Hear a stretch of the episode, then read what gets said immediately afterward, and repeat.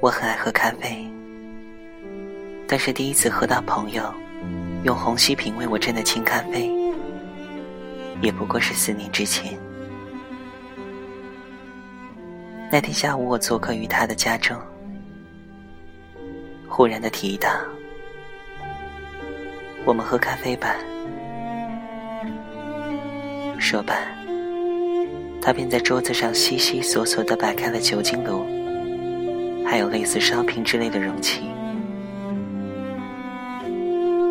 而我则坐在他的对面，手托着腮，静静的看着他的一举手一投足。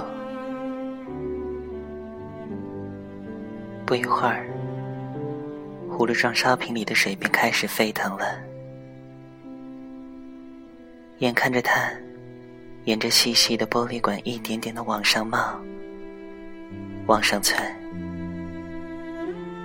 在接触之一上面的粉状咖啡豆的余生，便立即被染成了浓重的黑色。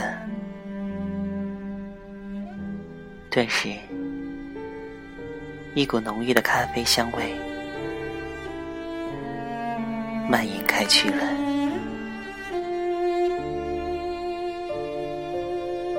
他小心翼翼地将顺着玻璃管降下的黑色液体倒入一只颇为精致的杯中，然后便径直挪到了我的面前。我扫视了一下餐桌，在确认桌上没有摆砂糖和牛奶后，便仰起头朝向他的方向。两人四目相处。他脸上浅浅的绽放出一个笑容，嘴角处微微上扬，像是在说：“这样才好喝呢，喝吧。”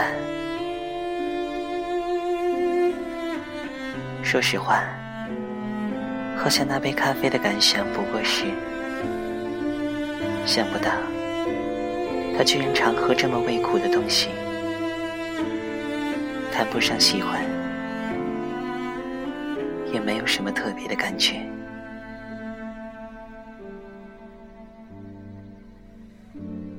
我真正开始喝咖啡，是来日本之后，在课余时间，我会从初丁流搭上穿梭于古都的京阪电车，直到鸭川边的三条大桥。附近木屋町的小巷子里，有一家叫做“人们”的咖啡馆。手捧一本村上的小说，或是痴痴的望着窗外压穿的潺潺水流，我可以坐上整整一个下午。那里的纯水咖啡，香浓。且好喝，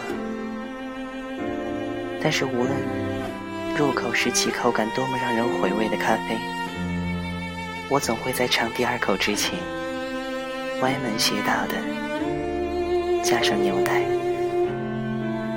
和砂糖。我至今依然暗自后悔，怎么自己就从来不曾向他问起，为什么独爱？不加牛奶和糖的清咖啡呢？